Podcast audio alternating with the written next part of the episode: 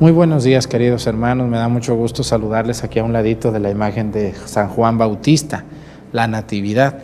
Aquí en nuestra parroquia de Acatlán, pues el patrono es San Juan Bautista y tenemos cuatro San Juan Bautista.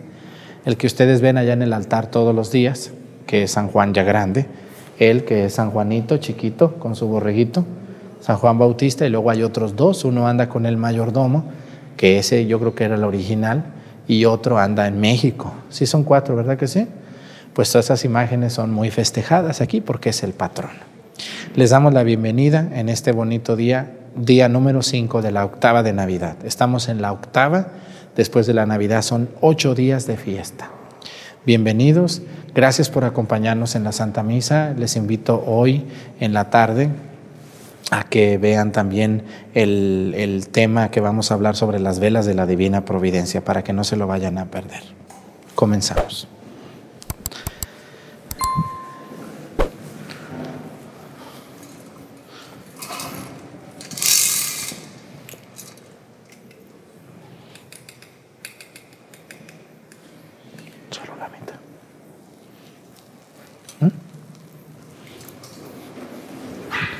Genuflexión, muchachos.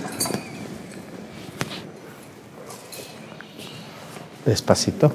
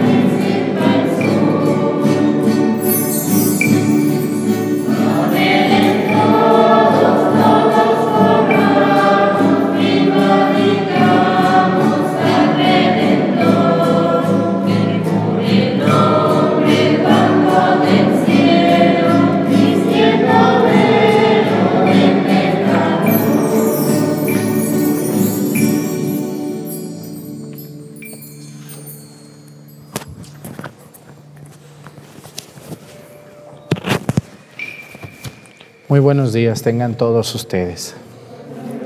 Vamos a darle gracias a Dios por este día que nos regala el Señor, media semana. Quiero decirles que la Navidad, la Navidad no es un día, no es el 25 de diciembre y se acabó.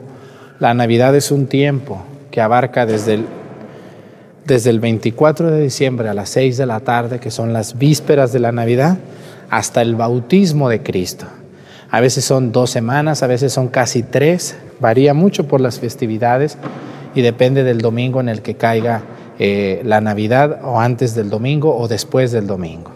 Así que todos estos días pueden cantar cantos de Navidad, no nomás, no nomás el 25 de diciembre, ni en las posadas. Todo el tiempo de Navidad se pueden cantar cantos. Hay una, hay una parte que se llama la octava. La octava de Navidad es como la octava de Pascua. ¿no? La octava de Navidad son ocho días de fiesta. Desde el 25 de diciembre, 24 en la noche, hasta el domingo siguiente, que en este caso va a ser del, 26 de diciembre al 2 de enero. Esta semana, esta semana es la octava de la Navidad. Todos los días se canta el Gloria, todos los días los cantos son alegres y se le llama día primero de la octava, día segundo de la octava, día tercero de la octava, hoy es el día quinto de la octava. Y deben de ser misas pues alegres, con emoción, porque son evangelios hermosos de la Navidad de nuestro Señor Jesucristo. Hoy quiero pedir, como todos los días lo hacemos, por un país. Hoy vamos a pedir por San Salvador, ese país chiquito que está ahí en Centroamérica, que tiene el nombre del Salvador. Fíjense qué bonito, ¿no? El nombre de Cristo, nuestro Salvador. Ahorita en Navidad pues es el mero mero y hasta el nombre tienen, San Salvador. Vamos a pedir por ese país, por los salvadoreños, salvadoreñas que viven allí y los que están en Estados Unidos. Vamos a pedir también este, por, un, por un sacerdote muy famoso de Salvador, el Padre Sam. ¿Se acuerdan del Padre Sam? ¿Ustedes lo llegaron a ver alguna vez? Él, uno de los pioneros de este trabajo en las redes. Ojalá se anime pronto a volver el Padre Sam y hacer el trabajo que hacía muy bueno en las redes sociales. Él es originario del Salvador. Ahí si lo ven ustedes le dicen, el Padre Arturo dice que se anime, Padre, a, volver a estas cosas, aunque así nos van, nos tiran muy duro. Yo sé que sí, pero vale la pena soportar todo eso por la causa de Cristo. Quiero también pedir hoy, como todos los días lo hacemos, por un oficio. Hoy vamos a pedir a Dios por todos, todas las personas que se dedican a la venta de materiales de construcción. Todo lo que son ferreterías, tiendas de materiales, ¿Quién no conoce algún materialista? Los, los, de los volteos, los señores que venden arena, grava, piedra, este, mm, tepetate, eh, piedra laja, todas las personas que venden material para construir cemento, cal, palas, todas las personas que se dedican a la venta de materiales para la construcción pues que Dios los bendiga, hermanos, que sus negocios sigan adelante, que les vaya muy bien, de verdad, de todo corazón, a todos los materialistas y a todos los que tienen su camión de volteo y que surten de arena, de grava o de otro material a diferentes lugares de todo México y del mundo.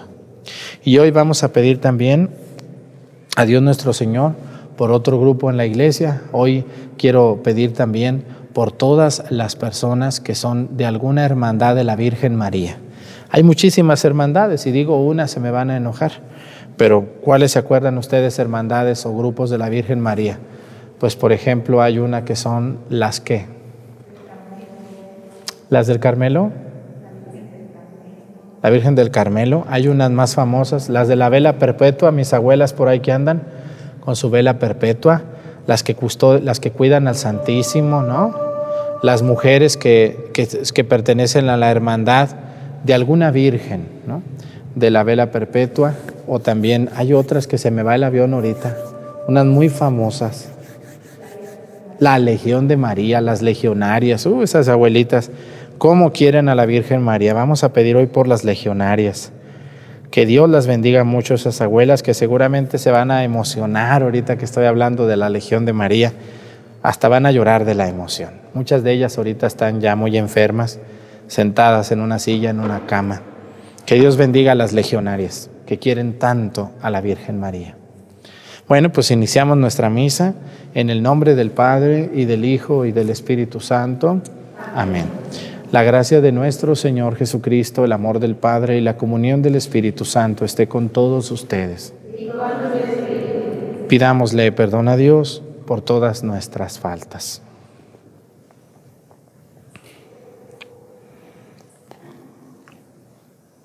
Yo confieso ante Dios Todopoderoso y ante ustedes, hermanos, que he pecado mucho de pensamiento, palabra, obra y omisión.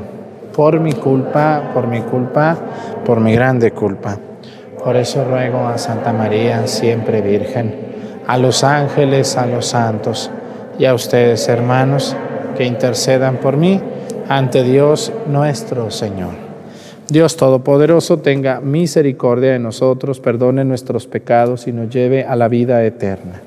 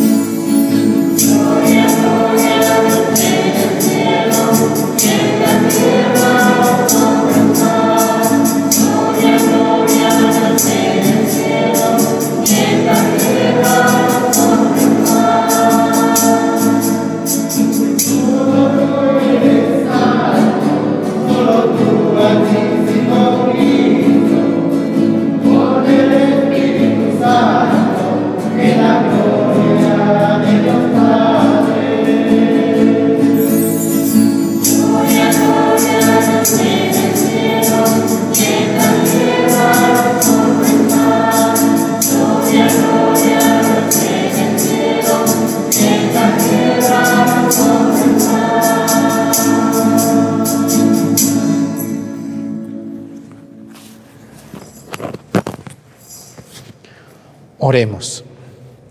Dios Todopoderoso e Invisible, que con la luz de tu venida ahuyentas las tinieblas del mundo, míranos con rostro sereno para que sobreabundemos con toda, en toda alabanza, proclamando dignamente la gloria del nacimiento de tu unigénito. El que vive y reina contigo en la unidad del Espíritu Santo y es Dios por los siglos de los siglos. Siéntense, por favor, un momento.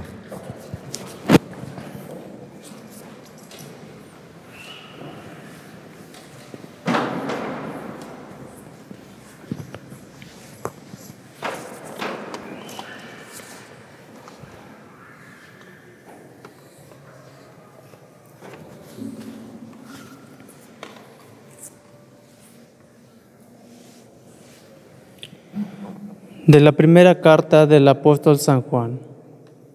Queridos hermanos, en esto tenemos una prueba de que conocemos a Dios, en que cumplimos sus mandamientos.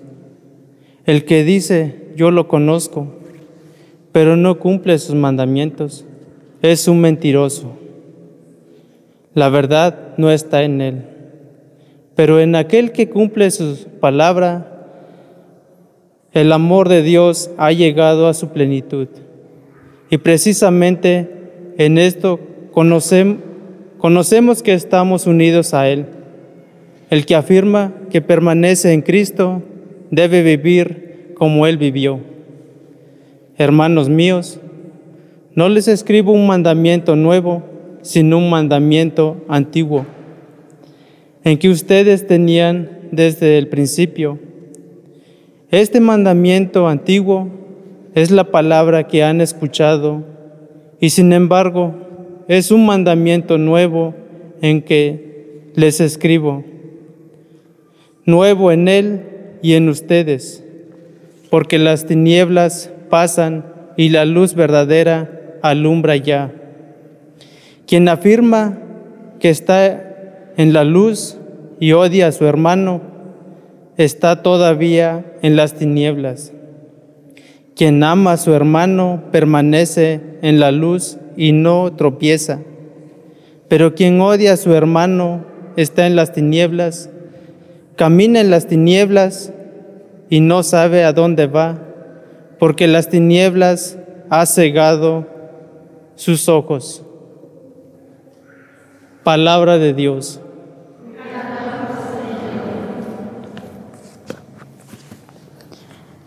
Cantemos la grandeza del Señor. Cantemos la grandeza del Señor. Cantemos al Señor un nuevo canto. Que le cante al Señor toda la tierra. Cantemos al Señor y bendigámoslo. Cantemos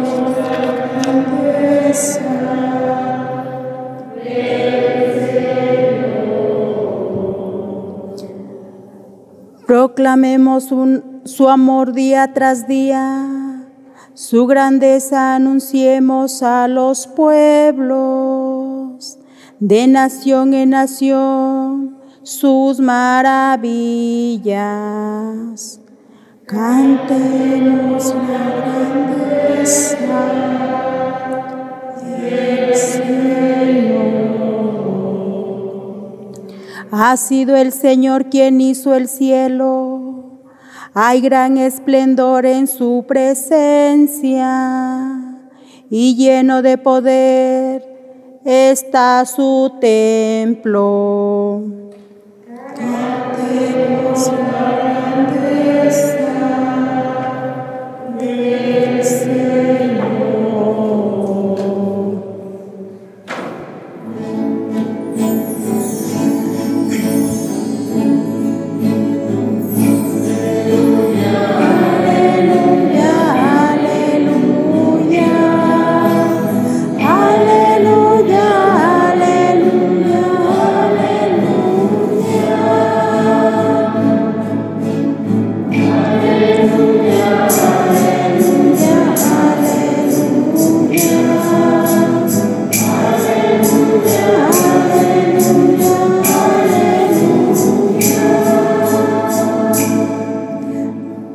Señor, la luz que alumbra las naciones y la gloria de tu pueblo Israel.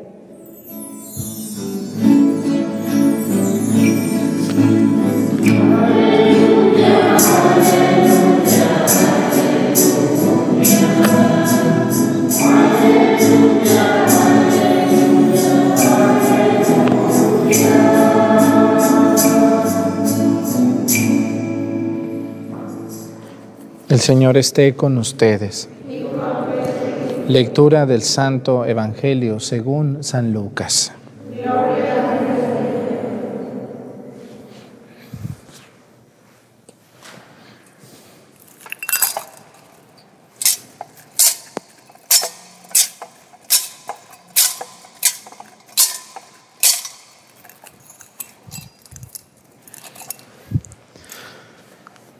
Transcurrido el tiempo de la purificación de María, según la ley de Moisés, ella y José llevaron al niño a Jerusalén para presentarlo al Señor, de acuerdo con lo escrito de la ley. Todo primogénito varón será consagrado al Señor, y también para ofrecer, como dice la ley, un par de tórtolas o dos pichones. Vivía en Jerusalén un hombre llamado Simeón, varón justo y temeroso de Sión de Dios, que aguardaba el consuelo de Israel. En él moraba el Espíritu Santo, el cual le habría revelado que no moriría sin haber visto antes al Mesías del Señor. Movido por el Espíritu fue al templo y cuando José y María entraban con el niño Jesús para cumplir con lo prescrito por la ley, Simeón lo tomó en brazos y bendijo a Dios, diciendo, Señor, ya puedes dejar morir en paz a tu siervo, según lo que me habías prometido, porque mis ojos han visto a tu Salvador, al que has preparado para bien de todos los pueblos, los que alumbra las naciones y gloria de tu pueblo Israel. El padre y la madre del niño estaban admirados de semejantes palabras. Simeón los bendijo y a María, la madre de Jesús, le anunció. Este niño ha sido puesto para ruina y resurgimiento de muchos en Israel, como signo que provocará contradicción para que queden al descubierto los pensamientos de todos los corazones. Y a ti, una espada te atravesará el alma. Palabra del Señor. Siéntense, por favor.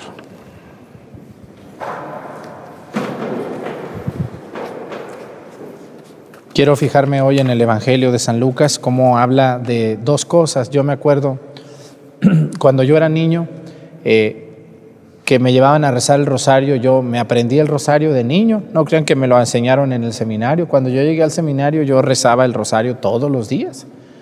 Cuando yo llegué al seminario ya me decían, vamos a rezar el rosario, pues vamos a rezarlo a ver, dirígelo Arturo. Pues yo lo dirigía, me lo sabía, gracias a mi, a mi abuela y a, y, a, bastantes personas en mi pueblo que yo era de esos niños raros que me gustaba ver a todos los rosarios y yo sí rezaba el rosario, no estaba nomás ahí esperando los buñuelos y el ponche.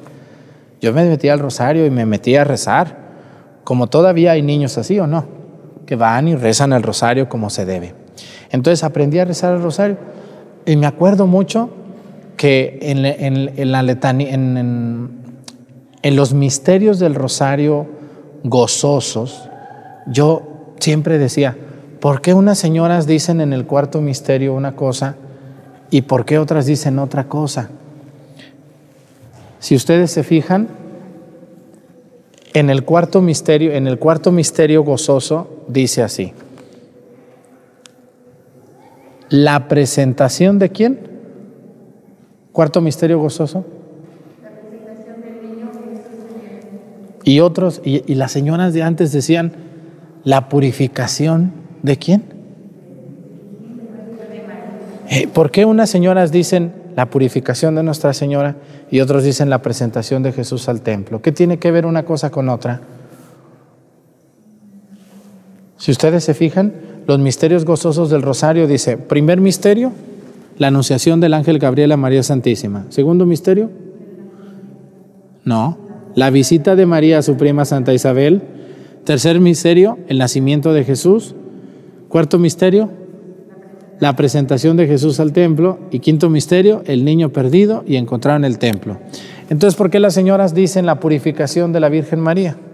En el cuarto misterio. ¿Verdad que sí? Bueno, porque las dos cosas se dieron el mismo día. No es lo mismo, pero lo mismo sucedió el mismo día. Dice el Evangelio de San Lucas.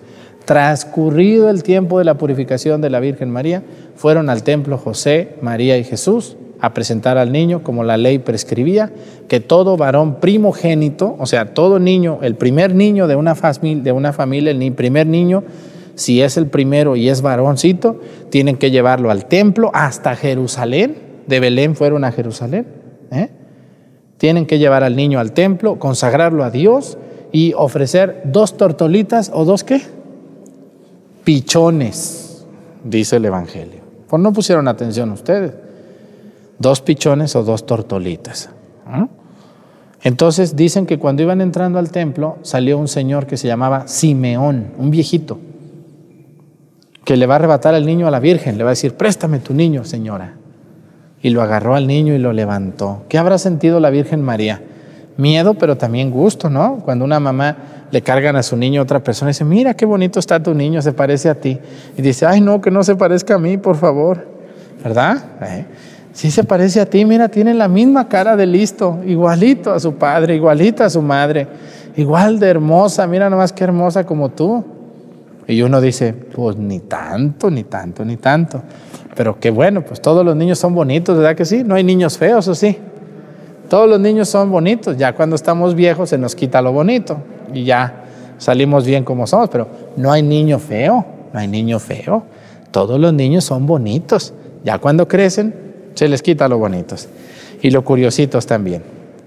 Bueno, pero ahí no parece, ahí no sucedió con Jesús porque Jesús siempre fue muy guapo, muy bello y, un hombre de bien. Nuestro Señor Jesucristo, la belleza de Jesús estaba en, su, en sus hechos, en su manera de hablar, en su manera de vivir en su manera de predicar. Eso fue lo que hizo a Jesús atractivo a toda la gente, toda su vida. Aquí a lo que quiero llegar es cuando le dice, Señor, ya puedes dejar a tu siervo morir en paz según lo que me habías prometido. Hubo una promesa de Dios a Simeón, que no iba a morir hasta que viera al Salvador. Y lo va a ver en su vejez, lo va a cargar. Y va a decir algo muy interesante, va a decir, este niño va a ser causa de contradicción. Causa de contradicción dice para que queden al descubierto los pensamientos de todos los corazones. O sea, por un lado, y hasta el día de hoy, las personas que están sanas de su corazón y de su mente, la presencia de Dios es una, es una luz de esperanza. Cuando ustedes se sienten muy afligidos, tristes, cuando les ha ido mal, cuando les han tratado mal, pues uno voltea a ver la vida de Jesús y uno entiende nuestra propia vida y decir, yo que me estoy peleando aquí por esto y teniendo a Dios en mi corazón vámonos ya. Dios es mi salvador, Él es mi esperanza, Él es mi fortaleza. No tengo que estar tan preocupado de esto. Por eso, para muchas personas, Jesús es causa de esperanza. Para mí lo es. Para mí lo es porque yo espero algún día poder estar en el cielo. Pero bueno, hay que echarle ganas, pues, porque luego yo voy a los velorios y todos los muertos se van al cielo, según la gente, que no es verdad eso. Entonces, cuando una persona espera poder ver a Dios, pues se le tiene que notar en lo que hace, en lo que dice, en cómo se comporta, en cómo habla, en cómo trata a los demás. Mucho ayuda al que no hace daño, pues, y si no ayudas, por lo menos no, no hagas daño a los demás. No les pongas el pie a otros. Pero también es causa de contradicción, fíjense, hay personas que, que cuando ustedes los ven aquí en misa, todos ustedes que los ven en misa, no les gusta a muchos de sus familiares, ¿o sí? ¿Quién de ustedes en su casa todos le aplauden porque vienen a misa? Que digan, mira, qué bueno que vaya a misa mi tía. Oye, qué orgullo que tú seas de la familia. ¿Verdad que no es así? Hay muchos que no les gusta que ustedes anden aquí porque porque de eso se trata, hermanos, de eso se trata. Tenemos que ser causa de contradicción para esos orgullosos, engreídos, que creen que son eternos y que creen que todo lo saben. Y que para ellos lo único importante es el dinero, los vicios, el sexo, la, la, desensatez, o sea, el desequilibrio emocional de todo tipo. Vivir nomás lo que siento, lo que me gusta, no lo que agrada a Dios. Cuando ellos ven a un muchacho en la iglesia, que lo ven rezar, que lo ven cantar, dicen, mm, qué tonto estás. ¿Eso crees tú? Ya nos veremos. Ya nos veremos más adelante, porque a ustedes los tienen por tontos, o a mí también. Hay personas que uno lo ven y da, uno, les da como risa y les incomoda, pero en el fondo no les da risa, en el fondo somos causa de contradicción. Y de eso se trata cuando a mí el otro día un compañero sacerdote, amigo mío, que yo estimo, porque yo, cuando alguien me corrige y es mi amigo, hago mucho caso. Cuando me corrige un desconocido, pues le echo la bendición, digo, no, pues hay que Dios te bendiga. Sabrá Dios quién será aquí, doña Chana, que ya llegó con todas las correcciones del mundo, ¿verdad? Pues así hay gente. Pero cuando un amigo nos corrige, tenemos que hacer caso. Porque un amigo nunca nos va a decir algo por hacernos daño, sino por ayudarnos.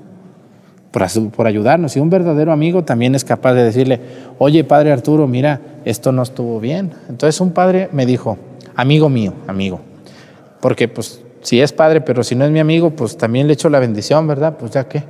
Entonces me dijo un padre, oye Arturo, dice, el otro día estaba en Facebook y salió un video tuyo ahí que hablabas de la ceniza y que sabe cuánto, ese que se hizo súper viral ese video.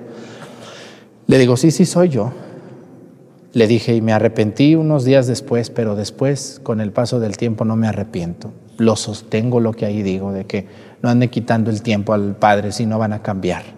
¿Para qué vienen a ponerse ceniza si no van a cambiar? Si no vamos a dejar por lo menos un vicio este año. No podemos cambiar de un día para otro, pero sí podemos cambiar un poco. Yo sé que el que fuma una, cajetilla un día, pues es difícil que mañana ya no fume, pero por lo menos mañana fúmate uno menos, uno. ¿Mm?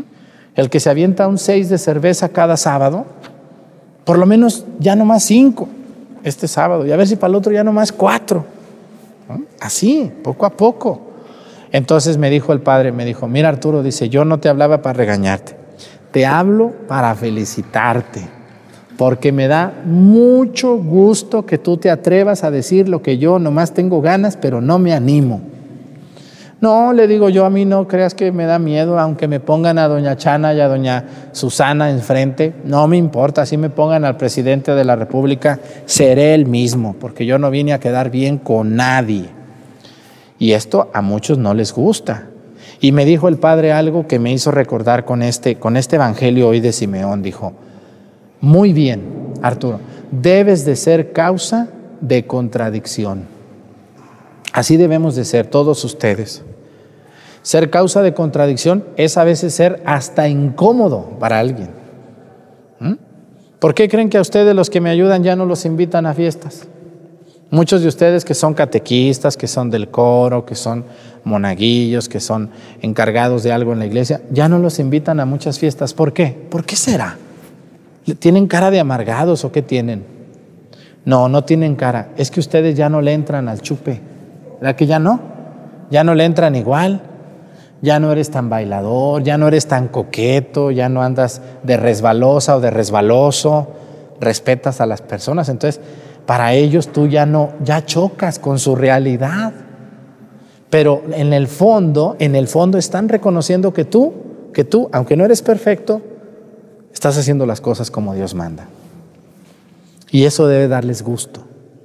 Causa de contradicción. El Padre Arturo es causa de contradicción para muchos muy poderosos que todos los días me ven y que me están viendo en este momento y que les causo un gran dolor en su mente, porque muchas veces me dijeron dos o tres muy poderosos, tú no debes de ser sacerdote. Tú no está bien que te dirijas de esa manera a la gente. Yo me acuerdo mucho porque yo siempre he sido así. La gente que me conoce aquí en los pueblos sabe que soy el mismo en la misa y allá en la realidad, ¿o no? No finjo la voz, no cambio la voz, no soy diferente en el trato, soy el mismo, el que habla aquí, así como me oyen hablar, hablo con las personas. Así como soy de duro aquí, soy de duro allá, así como soy de amable aquí, soy amable allá. Y me gusta ser así. Y yo me acuerdo que una vez en el seminario un sacerdote me dijo, está muy mal que tú seas así.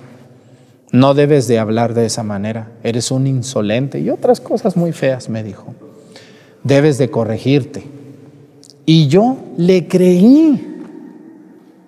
Yo creía que estaba mal. Y intenté cambiar y ser lo que no era. Pasó el tiempo y volví a ser lo que siempre fui. Así. Un hombre sincero, claro y contradictorio en el, en el buen sentido de la palabra. Y a mí me gusta ser causa de contradicción.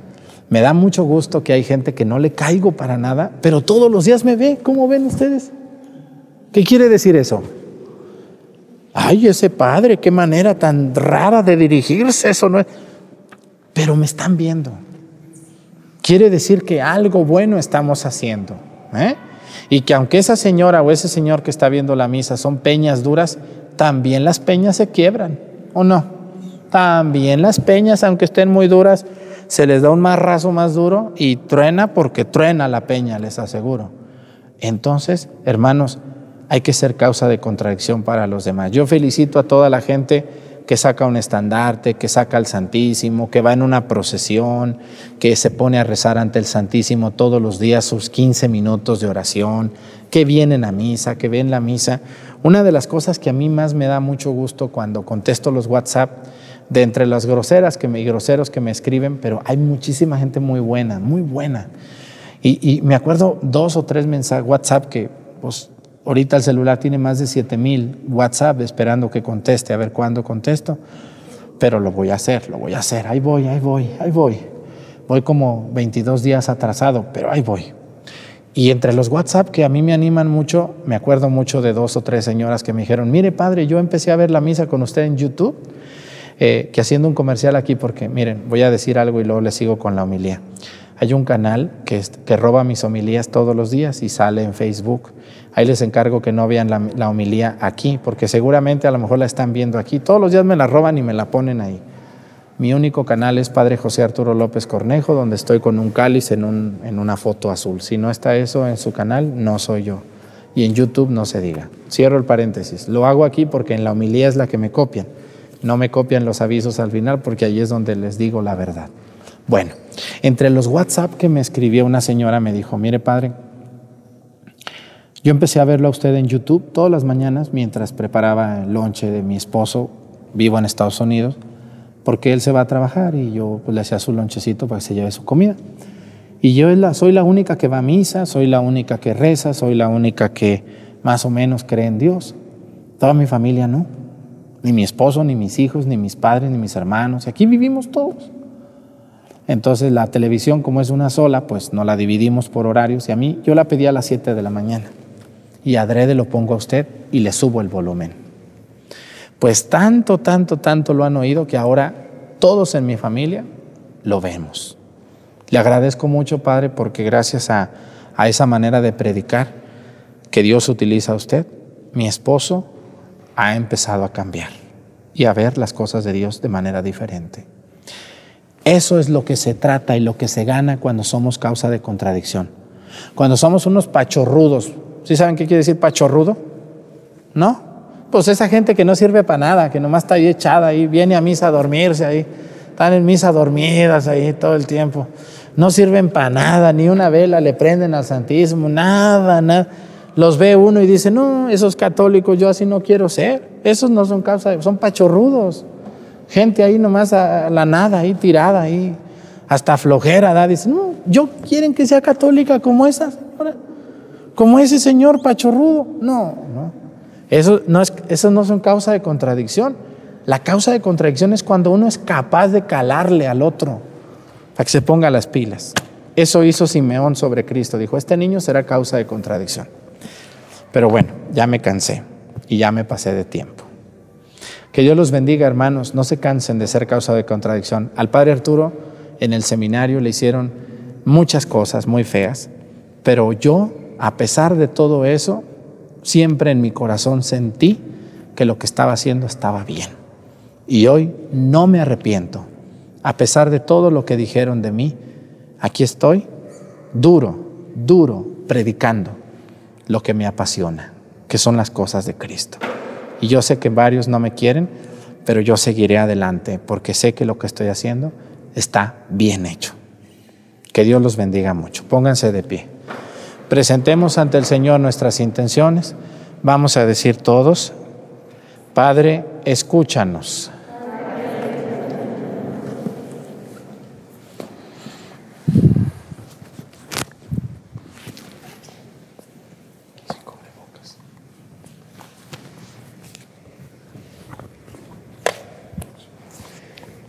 Para que los hijos de la Iglesia que celebran hoy con alegría el misterio de la Navidad renazcan a una nueva vida de justicia, de amor y de paz. Oremos al Señor. Para que todos los hombres lleguen a conocer a Cristo, el Señor, y se reúnan alrededor del que ha venido a buscar y a salvar a los que están perdidos. Oremos al Señor. Para que el Hijo de Dios, que ha querido compartir nuestra naturaleza humana, dé alegría a los que lloran, salud a los enfermos, ayuda a los moribundos y consuelo divino a los que están en estas fiestas se sienten solos y tristes. Oremos al Señor para que crezca en nuestras familias reunidas en estas fiestas la fe en Jesús, Hijo de Dios y Salvador nuestro. Oremos al Señor.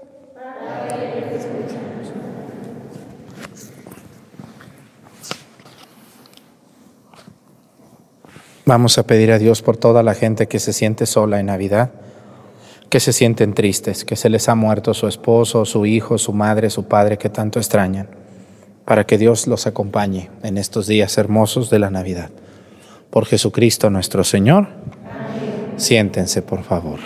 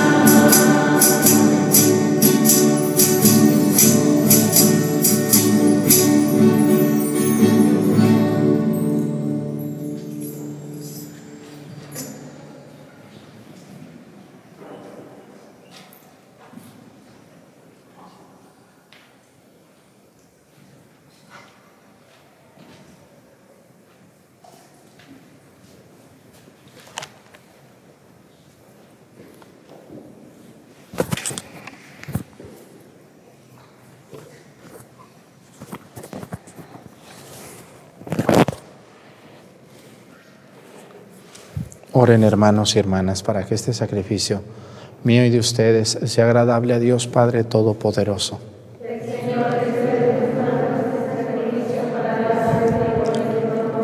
Para nuestro bien, el de toda su santa iglesia. Recibe, Señor, nuestros dones con los que se realiza tan glorioso intercambio, para que al ofrecerte lo que tú nos diste merezcamos recibirte a ti mismo. Por Jesucristo nuestro Señor. El Señor esté con ustedes. Levantemos el corazón. Demos gracias al Señor nuestro Dios. En verdad es justo y necesario, es nuestro deber y salvación darte gracias siempre y en todo lugar, Señor Padre Santo.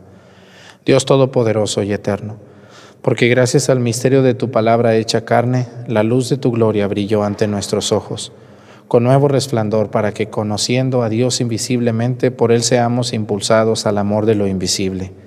Por eso, con los ángeles y los arcángeles, con los tronos y las dominaciones, y con todos los coros celestiales, cantamos sin cesar el himno de tu gloria.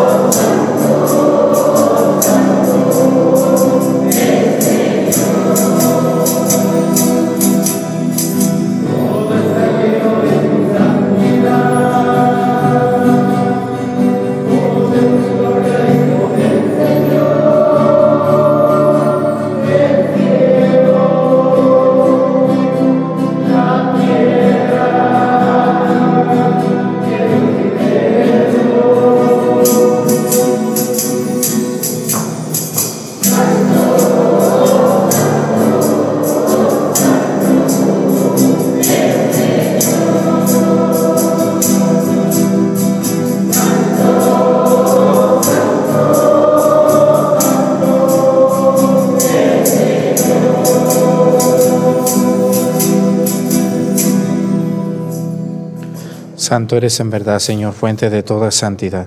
Por eso te pedimos que santifiques estos dones con la efusión de tu Espíritu, de manera que se conviertan para nosotros en el cuerpo y la sangre de Jesucristo nuestro Señor, el cual, cuando iba a ser entregado a su pasión voluntariamente aceptada, tomó pan. Dándote gracias, lo partió y lo dio a sus discípulos, diciendo, Tomen y coman todos de él, porque esto es mi cuerpo, que será entregado por ustedes.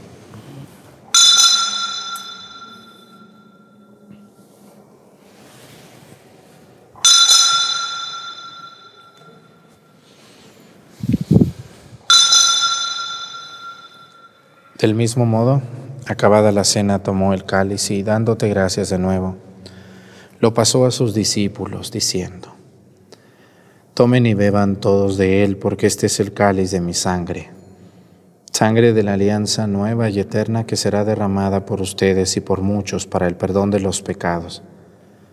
Hagan esto en conmemoración mía.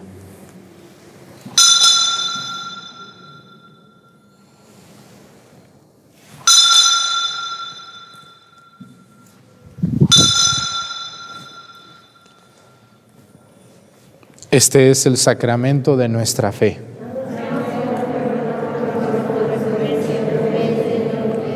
Así pues, Padre, al celebrar ahora el memorial de la muerte y resurrección de tu Hijo, te ofrecemos el pan de vida y el cáliz de salvación y te damos gracias porque nos haces dignos de servirte en tu presencia.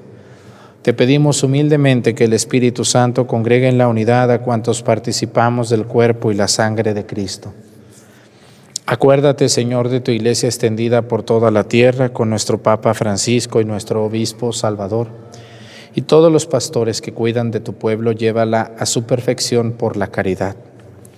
Acuérdate también de nuestros hermanos que se durmieron en la esperanza de la resurrección y de todos los que han muerto en tu misericordia admítelos a contemplar la luz de tu rostro.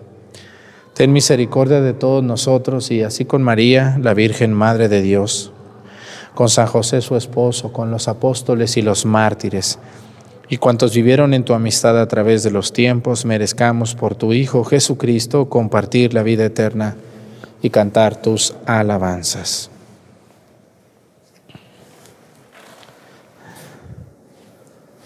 por Cristo, con Él y en Él, a ti Dios Padre Omnipotente, en la unidad del Espíritu Santo, todo honor y toda gloria por los siglos de los siglos.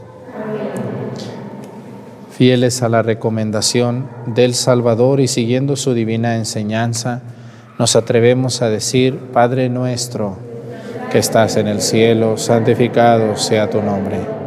Venga a nosotros tu reino Hágase, Señor, tu voluntad en la tierra como en el cielo. Danos hoy nuestro pan de cada día, perdona nuestras ofensas, como también nosotros perdonamos a los que nos ofenden. No nos dejes caer en la tentación y líbranos del mal. Líbranos de todos los males, Señor, y concédenos la paz en nuestros días para que, ayudados por tu misericordia, vivamos siempre libres de pecado y protegidos de toda perturbación mientras esperamos la gloriosa venida de nuestro Salvador Jesucristo. Señor Jesucristo, que dijiste a tus apóstoles, la paz les dejo, mi paz les doy. No tengas en cuenta nuestros pecados, sino la fe de tu iglesia, y conforme a tu palabra, concédele la paz y la unidad. Tú que vives y reinas por los siglos de los siglos, que la paz del Señor esté con ustedes. Vamos a darnos con nuestra cabeza un saludo de paz.